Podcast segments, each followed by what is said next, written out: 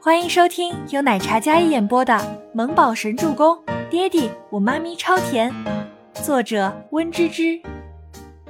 第二百四十四集。周伯言，曾经一个清贫出身的孤儿，虽然是出名的学霸男神，但是在上流社会里，他的身份还有背景是让人诟病也看不起的。可是如今。可不单单用“今非昔比”四个字来形容了。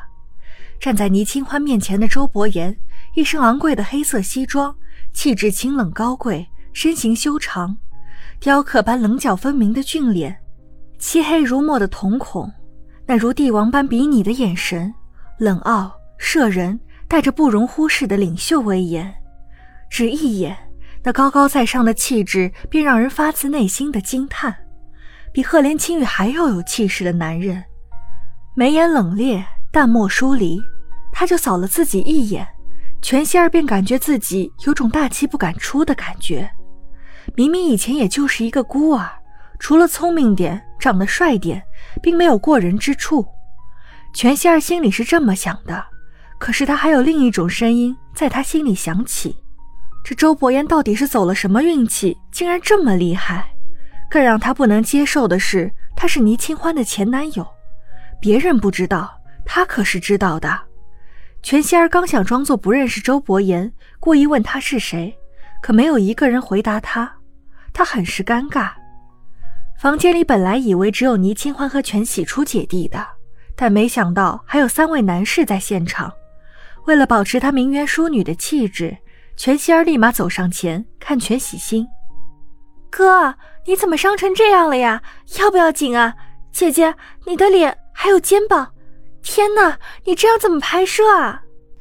全仙儿虽然是当红小花，但毕竟是全家给铺的资源，她这人演技还有专业能力一点都不突出，靠炒作还有走红毯维持热度。好比现在她想关心全喜初，可是那一脸虚伪又做作的神情，看得倪清欢尴尬癌都犯了。周伯言的手在开门那刹那被倪清欢推开，他不着痕迹地插在兜里。在全希儿角度看来，他们之间并没有太多的接触，距离也适当。你来做什么？来看我们伤的重不重，好落井下石。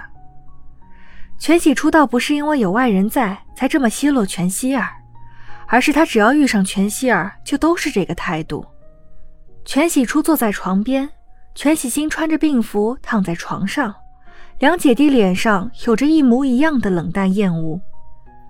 全希儿虽然心里恨不得掐死这个全喜初，但是面上还是要维持她该有的气质。姐姐，你说的这是什么话？我当然是关心你啊！为什么你总是要曲解和误会我的意思呢？就算我们不是一个母亲生的，但是我们也有血缘关系的姐妹啊！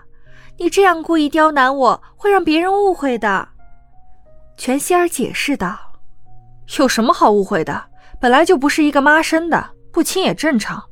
既然你看也看过了，麻烦你可以离开了。”离开？赫连青羽还有周伯言和白风这样的人物在，他怎么可能这么快就离开了？不过全希儿心里非常妒忌，全喜初怎么认识这样金字塔顶尖的男人？他心里都要妒忌疯了，可是还是得维持表面的名媛气质。全希儿眼神在倪清欢身上看了半天，他也没看出来他跟周伯言有任何接触，还有交集。想必像宋可儿说的那样，如今成为人上人的周伯言之所以破例录用倪清欢，是想报复他，还有倪家当年的糟践吧？肯定是这样，不然这个破鞋一样的女人怎么可能再入得了周伯言的眼呢？他现在可是身份尊贵的医药总裁，赫连少爷，我忘记好好给你介绍一番了。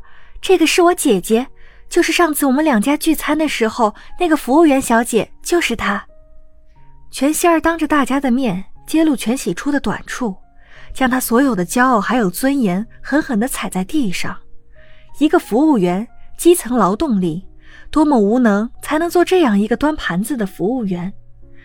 他们用他作为封面大赏的模特，不是拉低了档次吗？全希儿这话不仅说给赫连青雨听，也是说给白风听的。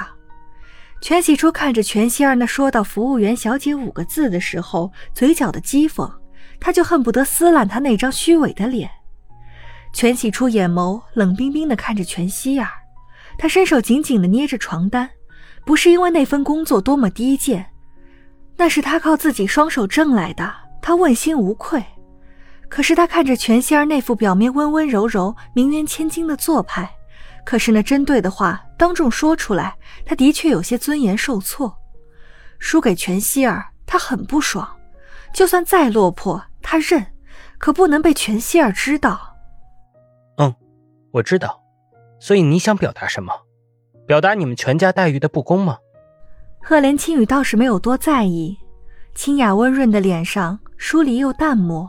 一句话噎得全希儿脸上有些无光，她颤颤一笑：“呃，不，不是那个意思，只是想赞美我姐姐的励志而已。让她来拍封面大赏，的确有她的优秀和过人之处，我没有怨言的。”全希儿就是来找茬的，明知道全喜珠拒绝了拍摄，还把这件事拿出来说，试图再次败他的好感。是，我也这么觉得。让全大小姐担任封面的模特是非常正确的决定，白风，你说呢？赫连青雨接过全希儿的话，然后问到一边的白风：“我也觉得很正确，所以小甜心，你一定要早点好起来，我们继续拍摄。”白风点头道：“什么？继续拍摄？这个魔鬼总监竟然对全喜初这么纵容！”本以为可以让全喜初无地自容，但万万没有想到，还真是确定不换人呢。该死的！